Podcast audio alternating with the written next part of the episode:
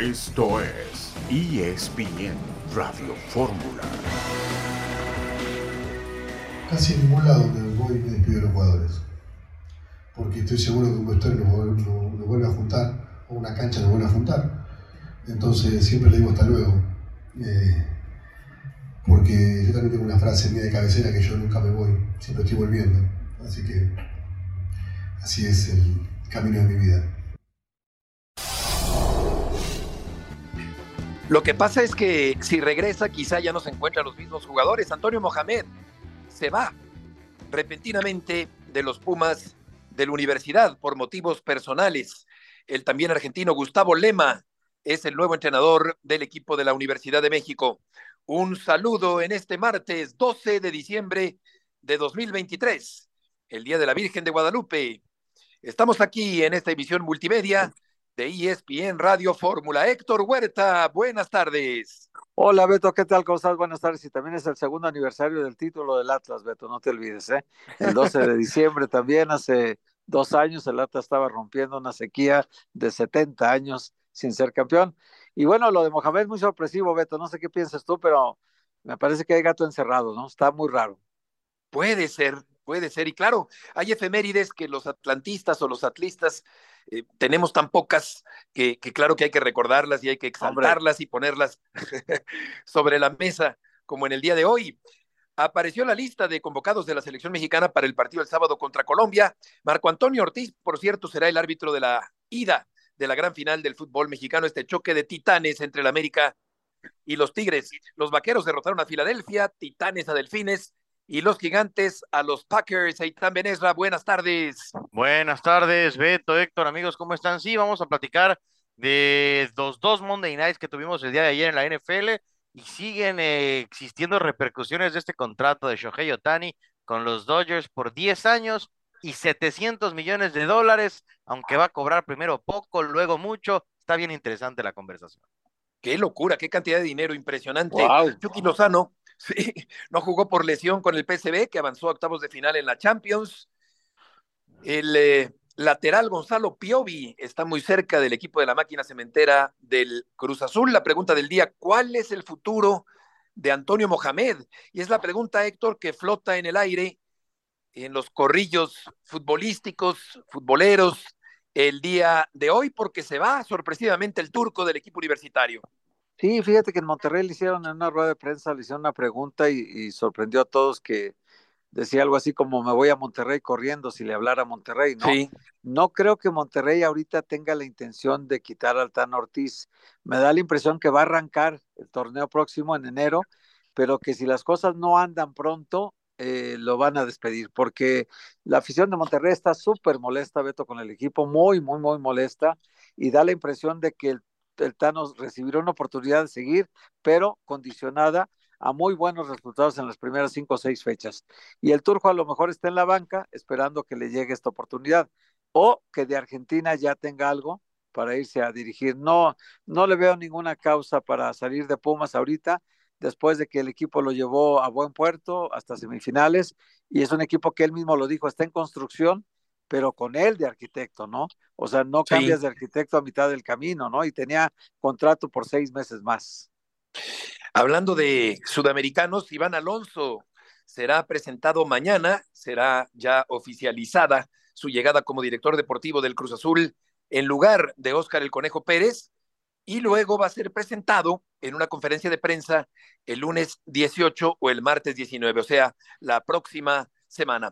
Vamos a volver con más de Pumas, de la salida de Antonio Mohamed con Adriana Maldonado en este martes guadalupano, en la emisión multimedia de ESPN Radio Fórmula con Héctor Huerta y Aitá Menesra el día de hoy. Más información sobre los Pumas al regresar en esta tarde.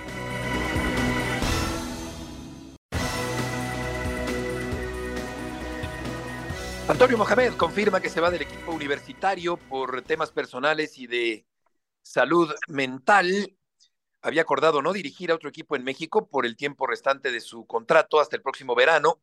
Estas palabras las eh, corrobora Miguel Mejía Barón. Y vamos a escuchar justamente al turco que se va de los Pumas de la universidad. Y con respecto a Gustavo, primero que nada tiene todas las ganas de hacerlo. que es lo más importante, tiene la capacidad, está preparado. Eh, le ha tocado estar al lado, al lado mío peleando el descenso, eh, ascendiendo, peleando el descenso en primera división, saliendo campeón en primera división, perdiendo finales, ganando finales, copas internacionales, mundial de clubes, Copa Libertadores, con CACAF. Entonces, hemos jugado dirigido en Europa, dirigido en Brasil, salido campeón en Brasil, en Argentina, en México. Eh, entonces, tenemos títulos internacionales juntos, fracasos y triunfos. Hemos perdido un montón de finales, eh, creo que más o menos la misma que hemos ganado. Entonces, tiene todos los palmarés para, poder tomar el cargo. Ahora, eh, después, el tiempo dirá si está, está, preparado o no en el tema de este cargo, exige mucha presión.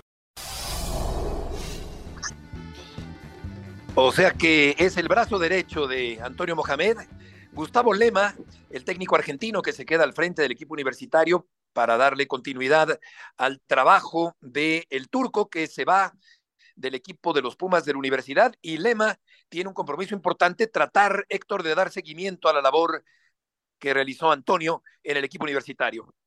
Y fíjate, el, auxiliar de Gustavo Lema va a ser su hijo, también de apellido Lema, igual. El chavito tiene 28 años, Beto.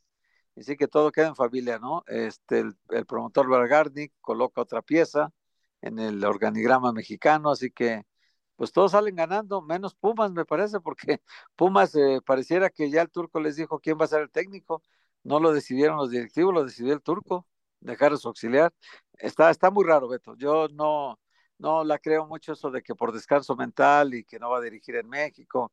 Obviamente él, le gustaría dirigir al Monterrey, por supuesto, pero en este momento Monterrey, tiene técnico, es, no lo puede hacer el turco ahorita.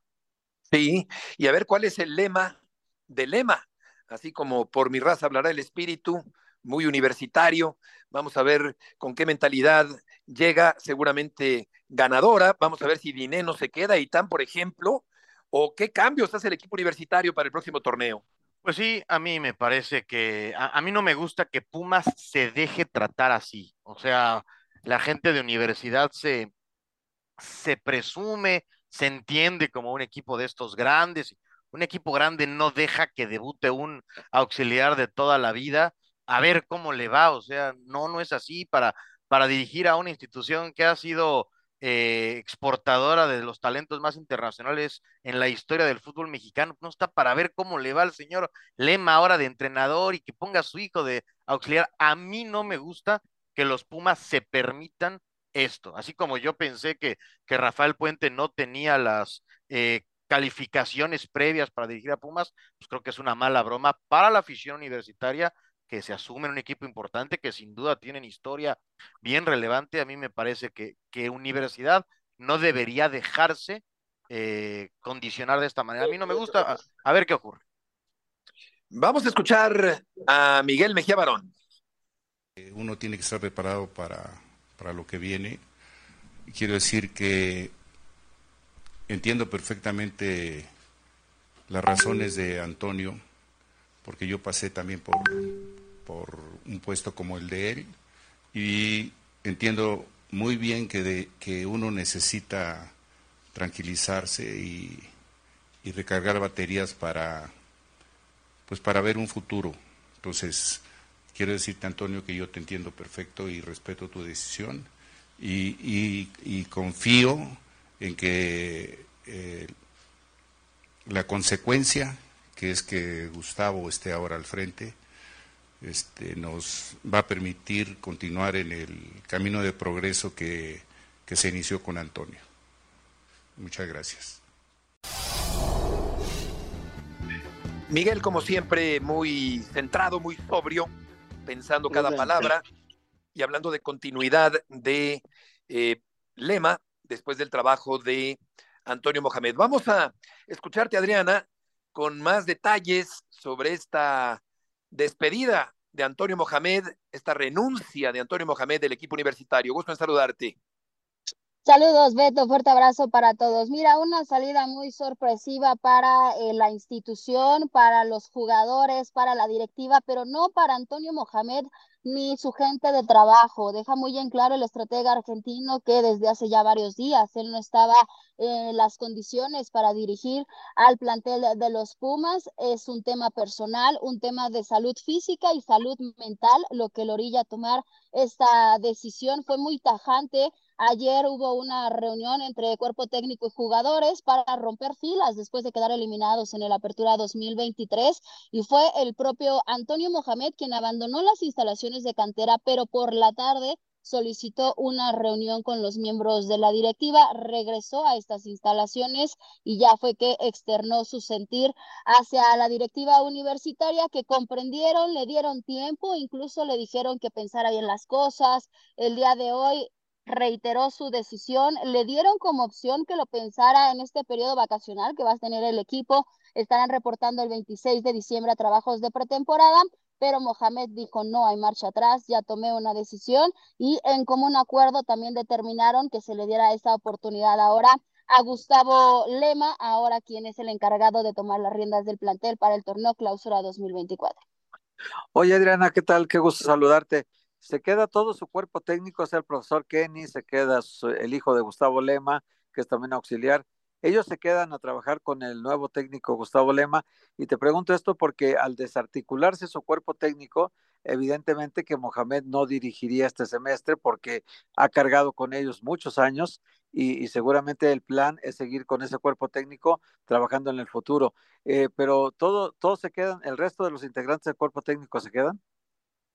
Correcto, el resto de, esos integrantes del cuerpo técnico va a seguir aquí en la institución. Antonio Mohamed solo se va con eh, sus dos hijos. Hay que recordar que uno lo tenía como auxiliar técnico y otro estaba registrado en una de las categorías inferiores de la institución. Ellos son los que ya no formarán más parte eh, de la plantilla, pero Gustavo seguirá con ese equipo de trabajo, aunque también buscará reforzarse. Todavía están eh, moviendo esas piezas, viendo qué, qué elemento pueden sumar a su cuerpo técnico, su equipo de trabajo para catapultar al equipo el próximo torneo. Prácticamente eh, la que es una realidad es que Gustavo deja muy en claro que pese a que se vaya Antonio y Mohamed, ellos van a seguir bajo la misma idea de juego, ya tienen una idea muy bien pactada con la esencia de Mohamed. Claro, evidentemente ya poniéndole el toque especial ahora que recibe la oportunidad de ser él el técnico de este equipo. Más o menos lo que pasó con Jardiné y Leal en el equipo de San Luis, algo hasta cierto punto parecido. Adriana, muchas gracias por la información. Saludos, Beto, excelente tarde. Buenas tardes y buen punto el de Eitan, Héctor, aunque por otra parte también uno pudiera pensar que si Antonio deja una buena imagen en el equipo universitario por lo cerca que estuvo de llegar a la gran final, puede que tenga cierta lógica el hecho de mantener a un entrenador de ese mismo tipo y de ese mismo eh, equipo de trabajo que presidía o comandaba Antonio Mohamed. Sí, pero se queda, se queda él desarmado, Beto, por si, por, lo, por la cuestión de que informaron que el Boca Juniors lo quería, por ejemplo, ¿no? O de que él aspira a volver a Monterrey. Y si se produce un desenlace en Monterrey en la fecha 5 o 6, él a lo mejor no tiene en ese momento un cuerpo técnico para trabajar. Digo, sí puedes conseguir amigos y lo que sea para, para formarte, pero él tiene muchos años trabajando con este cuerpo técnico, muchos, sobre todo con Gustavo Lema y el profesor Kenny, muchos años tiene. Y entonces eh, ahí es donde te digo que probablemente sí sea su intención descansar cuando menos un semestre para que, pero a mí, a mí me sigue pareciendo muy raro, pero de todas maneras, al desarticularse su cuerpo técnico, eh, yo pienso lo siguiente, por ejemplo, eh, te pongo un caso, Robert Dante Siboldi, cuando juega aquel partido de Pumas Cruz Azul, aquel partido extraño, donde pierden 4-0, después de esa, después de ese trabajo, él se quedó sin cuerpo técnico por decisión propia. Y entonces los que trabajaron con él en ese tiempo eran casi todos extranjeros, se quedaron fuera y ahora trabaja con puros mexicanos en Tigres.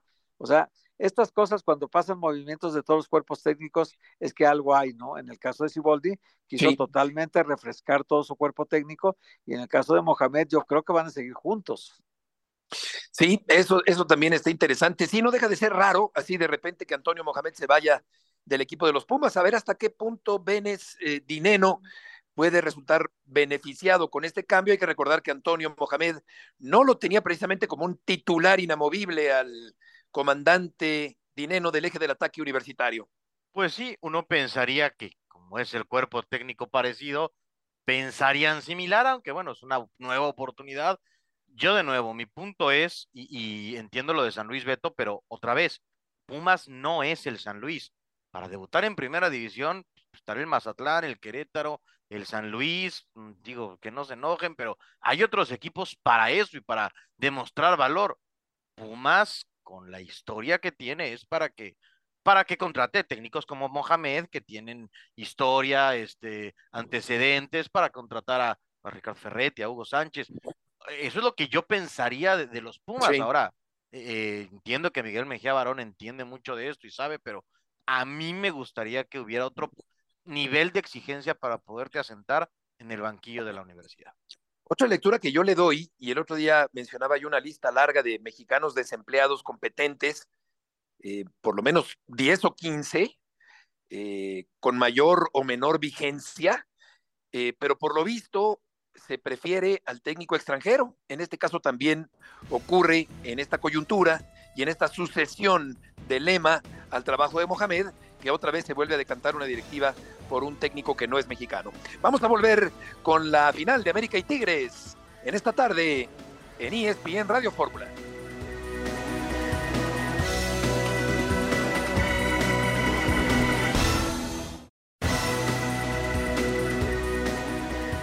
De regreso en esta tarde, se agotó por completo el boletaje de la preventa azul crema.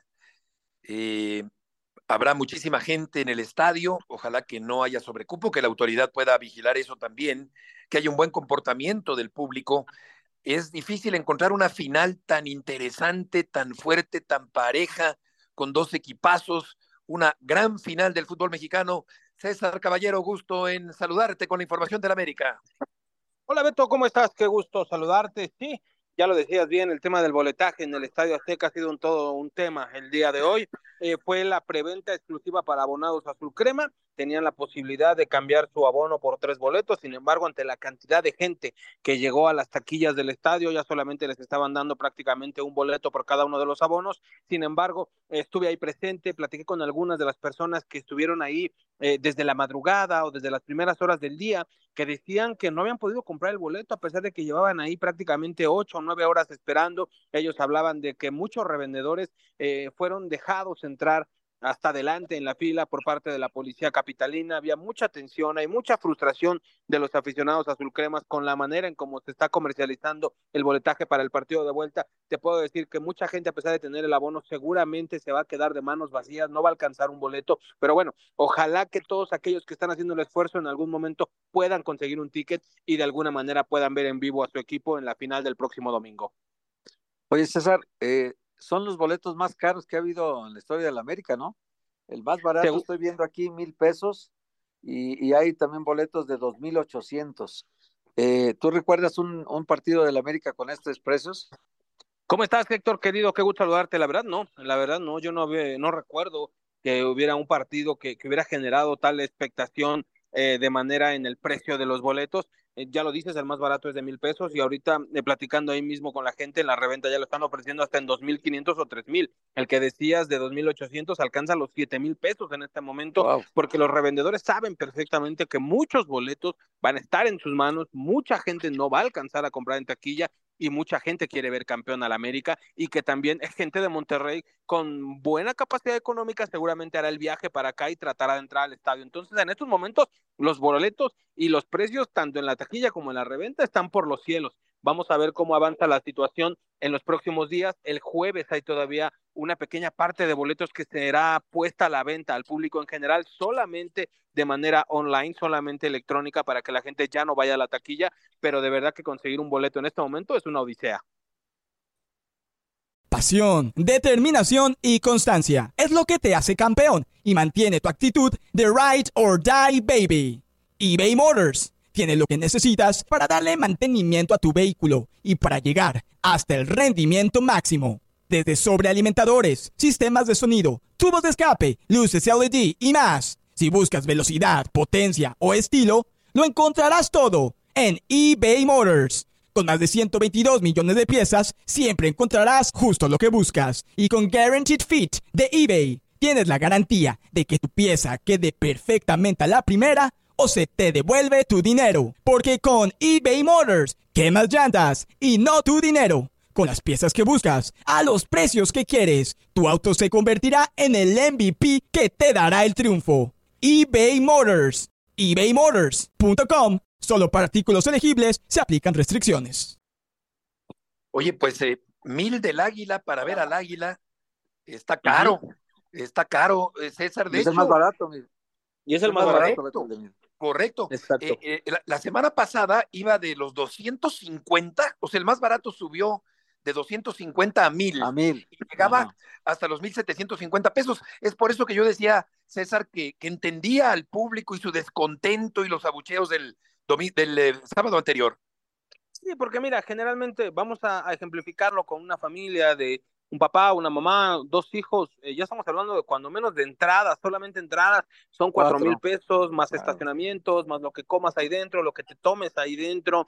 Eh, entonces, es un gasto importante para muchas familias mexicanas el poder ir al fútbol y la verdad es que estos precios llaman poderosamente la atención, por eso quizás mucha de la molestia del público pasado, del público del sábado pasado, por lo que vieron de su equipo en el terreno de juego. Entonces, eh, va a ser también una gran recaudación para el conjunto del América. Echémosle números, le caben 81 mil personas a este estadio. Supongamos que todos los boletos fueran de solamente mil pesos, estamos hablando de casi 80 millones de pesos, lo que se podría recaudar de pura venta. Entonces, es realmente un acontecimiento eh, histórico lo que está sucediendo con este tema de los boletos. Quizás eh, se debió de haber pensado un poco más en la economía del aficionado o al menos en que tuvieras una forma más sencilla de conseguir un ticket, pero bueno, está lo que está y con eso hay que trabajar, querido Beto. Oye, César, y para la gente de Monterrey en exclusiva, ¿hay, ¿hay algo que hayan arreglado las directivas como para que la gente de América tenga boletos en Monterrey, pero los de Tigres puedan tener algunos en la vuelta?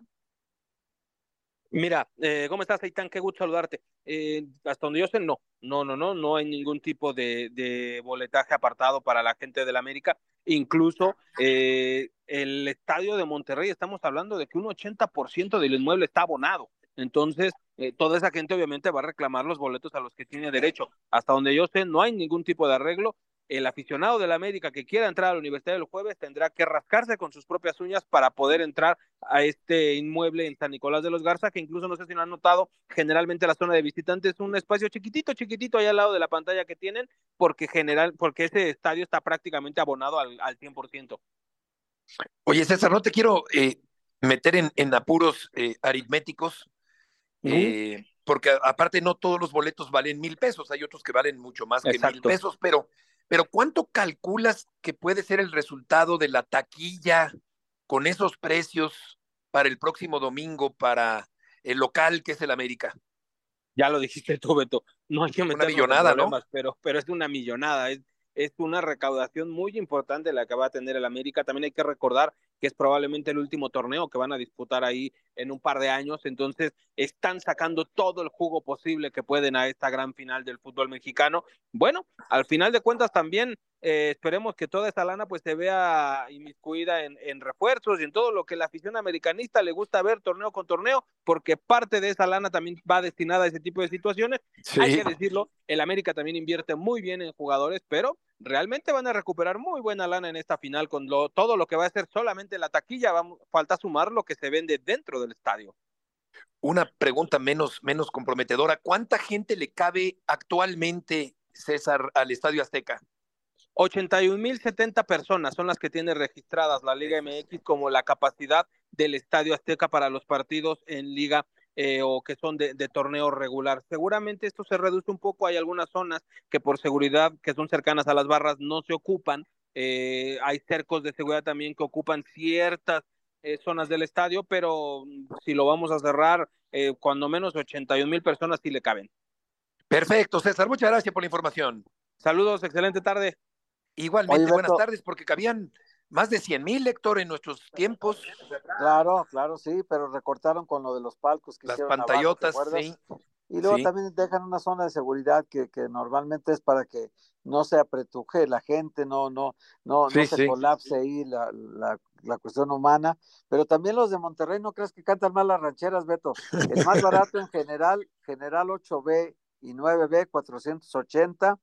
Y el más caro en suite, cinco mil diez pesos. El boleto para la final de ida. ¿Con champaña o qué? Precios de 510, 735, 945, 1575, 2200, a 3990, hasta llegar a 5010, que es el más caro de la suite. Pero hay de 480, digamos, una zona popular es un precio bueno todavía, pero ya mil pesos el más barato no es barato. Sí, y hubo un portazo Vamos a ir con Héctor Tello. Hubo un portazo en la taquilla del Azteca, mucha molestia de la afición, reclamos a la policía. Hay un video que nos acaba de mandar Mario Bedoya, donde se ve a una persona increpando con arrestos a la policía, a los granaderos. Apenas fue la venta para abonados. ¿Cómo va a estar la venta general? Va a ser un, un, un asunto que tiene que tratar el América y la autoridad con mucha atención en esta semana. Héctor Tello, allá en Monterrey. Gusto en saludarte. Beto, igualmente saludo afectuoso para ti, para el Tocayo, para Aitán. Bueno, pues evidentemente acá también hay un, eh, júbilo por eh, tener el primer capítulo de la final y el día de hoy hasta medianoche se tiene la venta eh, preferencial para abonados que a decir de cosas, bueno, pues con esta venta se van a agotar los boletos disponibles. Estamos hablando que el estadio tiene más del 90% de abonados, estamos con una cantidad de 38 mil eh, aficionados que ya tienen su boleto seguro y el resto de los 41 eh, mil eh, pues van a, van a ser eh, compromisos comerciales del club con algunos patrocinadores con gente de las autoridades del estado. Así es que pues no hay boletos a la venta libre para este partido del jueves acá en San Nicolás de los Garza que eso no exime del fenómeno de la reventa no que comienza a ver ya gente por acá eh, viendo esa, esa posibilidad, gente sobre todo que viaja de los Estados Unidos, de, Texas, mucho, mucho eh, paisano que viaja de, Houston, de San Antonio, de Dallas, buscando estar eh, presentes en, en, esta gran final y bueno, pues el día de hoy pues seguramente va a haber esa, esa requisición. Y bueno, el tema deportivo, pues el día de hoy hay novedad porque Luis Quiñones hizo trabajo en la cancha diferenciado, sí, eh, pero con la posibilidad de alcanzar a estar para el partido de vuelta, no para el partido del jueves acá en el eh, volcán, está descartado lo del Colomero, están tratando de que pueda tener esa posibilidad de, estar el domingo en el Azteca y bueno, pues de los jugadores importantes, el mejor pasador del torneo para el equipo felino, el mejor socio de Guiñac, que Guiñac hoy ya trabajó con normalidad, que se espera pueda ser eh, titular el, el día jueves y bueno, pues que tenga esa oportunidad de marcar el anhelado gol 200 en el fútbol mexicano, el delantero francés. Sí, es uno de los grandes aliados, sin duda, de André Pierre Gignac y de los que más regaña a Gignac cuando no le entrega la pelota perfectamente en, eh, en el pase. Eh, ¿Sabes si Bruneta podría llegar a los Tigres para el próximo torneo? Sí, Beto, es una posibilidad muy, muy cercana, muy avanzada. Eh, lo que nos han dicho es que incluso el representante, el representante estaría en el partido del jueves para comenzar a, ver el tema contractual del, jugador, la negociación con los eh, clubes, con el grupo Orlegui y con eh, Tigres está, está avanzada. Hay un tema ahí que, que ha causado un poco de ruido, sobre todo en el entorno de los aficionados de la comarca, al pues eh, filtrarse que pues en la negociación podría estar Jordi Caicedo y la gente de la comarca, bueno, pues ya se expresó en contra del grupo Orlegui, diciendo nosotros qué culpa tenemos de que pues el jugador vaya eh, a quedarse en Atlas y a nosotros nos van a quitar a nuestro referente del, torneo y, y, sé de buena fuente que esto ha complicado la negociación, pero sí está avanzada la operación Vamos al corte. Juan Bruneta sea jugador de Tigres el próximo torneo. Gracias Héctor y volveremos después de este corte comercial.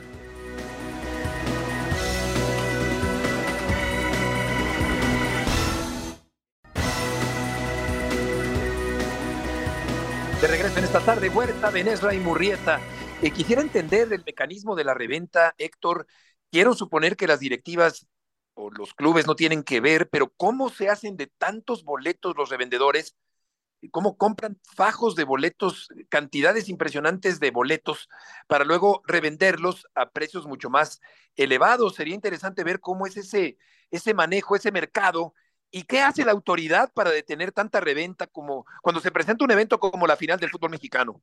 Fíjate que en Guadalajara yo me dediqué a investigar mucho eso y había unos, eh, una familia de apellido López Moreno, que eran los, los jefes de la reventa en Jalisco, y todos, todo partía, Beto, de la complicidad de los clubes.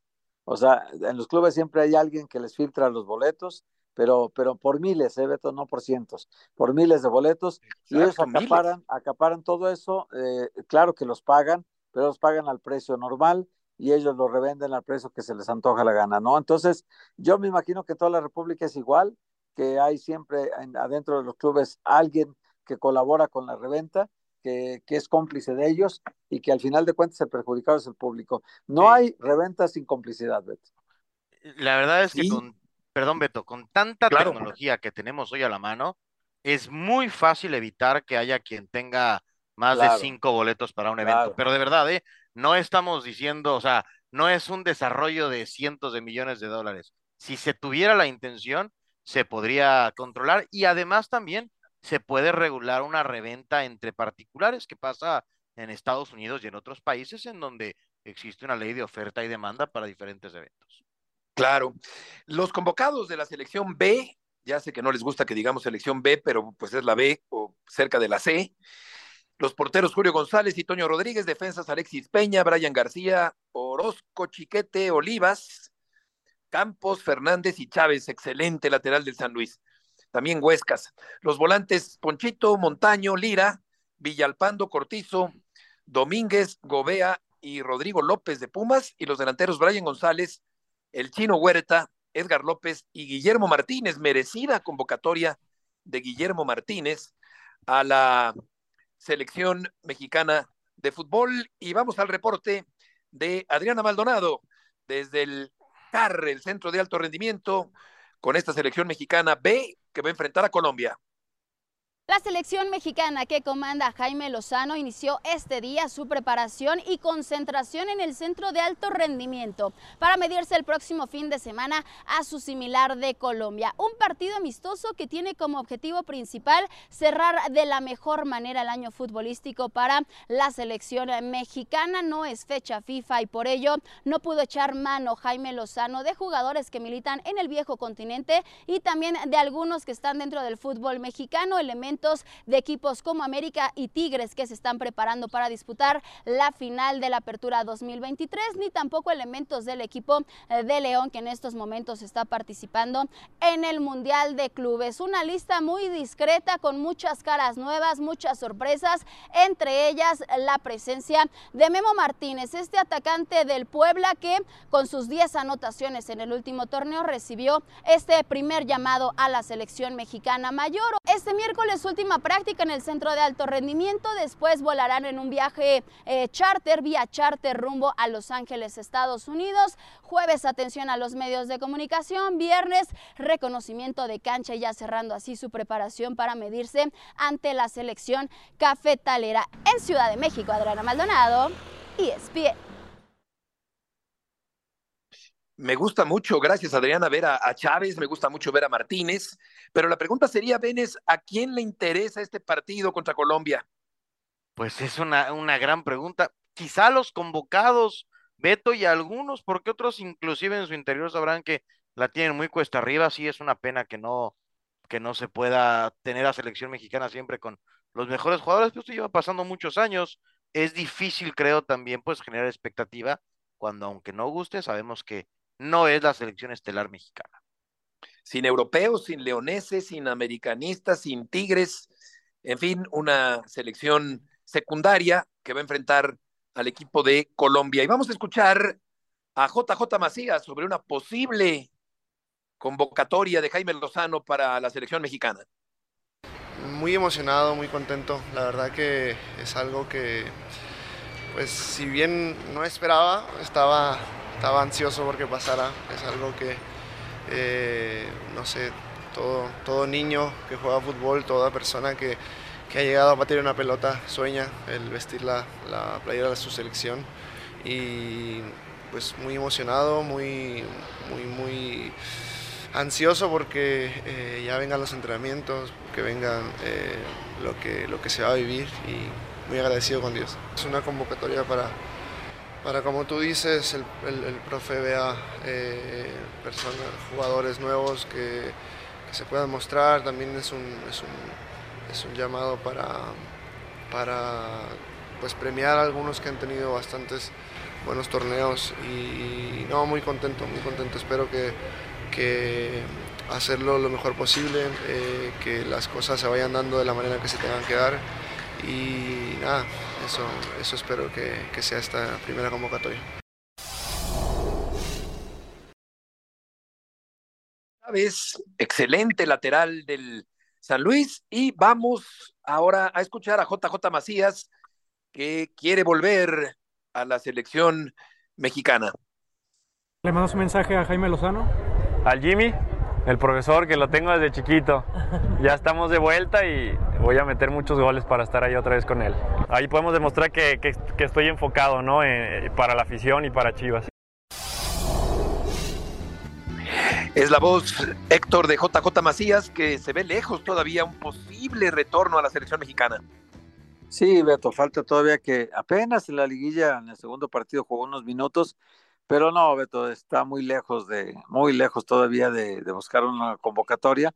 Primero necesita volver, luego tener, ya tiene seguramente el alta médica, le falta el alta competitiva, eh, no creo que recupere pronto, tendría que ser ya una digamos que una recuperación casi casi milagrosa porque se lastimó dos veces, lesiones gravísimas, más de un año sin jugar. Imagínate cómo va a volver de desconfiado, de, inseguro, eh, temeroso de que vuelva a ocurrir otra lesión, porque en la, primera, cuando volvió recién, en un entrenamiento se tronó otra vez. Entonces, a lo mejor precipitaron las cosas. Hoy parece que se dieron todo el tiempo del mundo, más de un año, dos meses creo que estuvo parado. Vamos a ver si ahora se cuenta con él, Beto, pero para la selección todavía no. Ahora, tú dices de Ricardo Chávez, Beto, pero hay varios que, que realmente sí lo merecen, ¿eh? Sí, que sí hicieron un gran trabajo o han estado haciendo un gran trabajo. Julio González, el portero de Pumas, Beto, claro. que seguramente será el titular en este compromiso. También podemos hablar de, de, ya lo mencionaste, Guillermo Martínez, el centro delantero del Puebla, que no tendría oportunidad si están los europeos. Si, está Raúl Jiménez, si está Santiago Jiménez, si está Henry Martín, pues no tendría oportunidad de, competir con ellos, ¿no?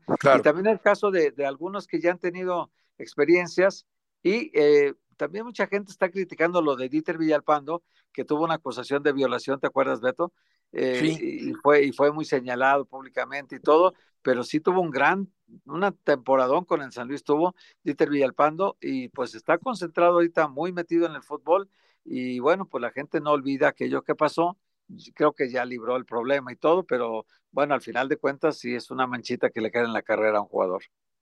Sí, sí, es verdad, es verdad. Huerta mismo que tuvo una desconexión, me parece, en el juego de vuelta, no, no pesó.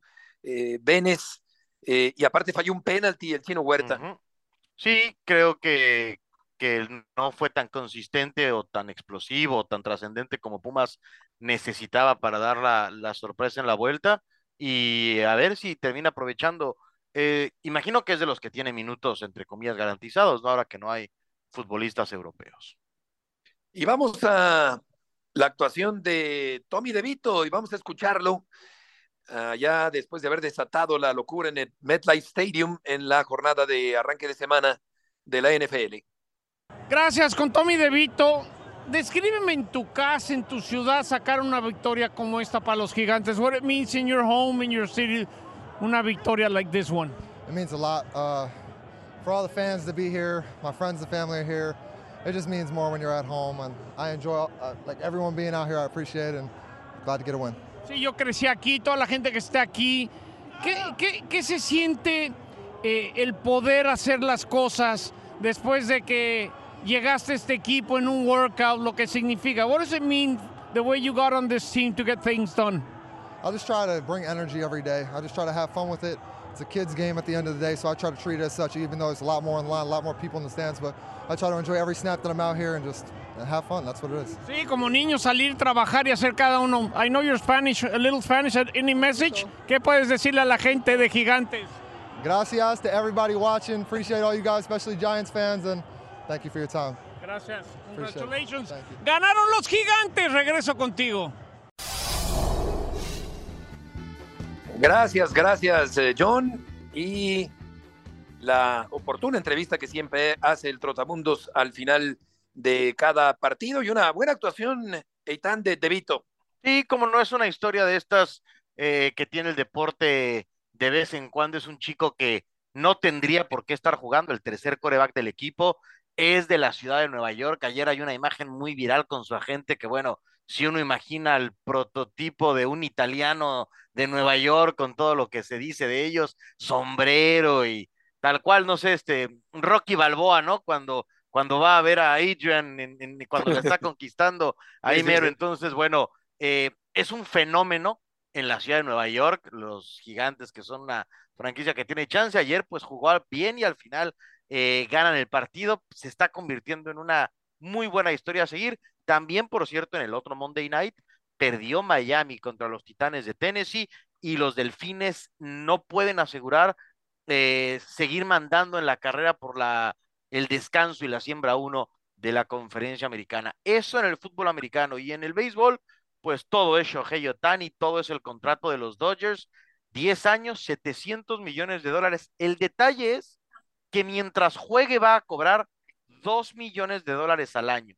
Y cuando acabe el contrato, los Dodgers le van a pagar 68 millones de dólares ya sin estar en el equipo. Entonces, es una movida contable bien interesante, le da flexibilidad al equipo de seguir sumando eh, talento a una nómina ya muy espectacular, pero no van a ser eh, los 70 millones de dólares al menos los primeros 10 años, sigue siendo muy buen dinero, y esto es algo que se acostumbra en el béisbol, diferir pagos a, otros años para que los equipos no tengan cargas de nómina tan elevada. Oye, pero no me dan las cuentas, Eitan. O sea, dos, dos, millones por año son 20 millones en 10 años. Y luego 68 al final. Pues 68, 10 años más. O sea, eh, del año 11 al año 20, 68 millones. Ah, pero juegue o no juegue ya. No, no, ya sin jugar. Sí, sí. Del 2000 del 2034 al 2043, 68 millones. Qué raro contrato. ¿Y lo aceptó él así? Sí, sí, él lo propuso, de hecho. Lo ah, interesante es que él lo propone, parte de lo de por qué es que en los Estados Unidos tú pagas impuestos dependiendo en dónde ganas el dinero, en qué estado ganas el dinero. Él puede cambiar de residencia después de que termine su contrato a un estado que no tenga una carga fiscal por ingresos y entonces sí, porque en California, en California le tocaría más del 50% de impuestos. Sí, sí, sí, en California ganas un dólar y te caen como 30 centavos por cada dólar ganado. Exacto, sí. Es una exageración, pero eh, tiene, tiene estos, eh, e, estos entramados bien interesantes, un contrato tan grande, ¿no? Eh, que hay como el de Shohei Otani, que de cualquier manera es más grande que el de Messi, es más grande que el de Pat Mahomes, es más grande que cualquier pues contrato público en el deporte. ¿Sí? Sí, sí, tal cual.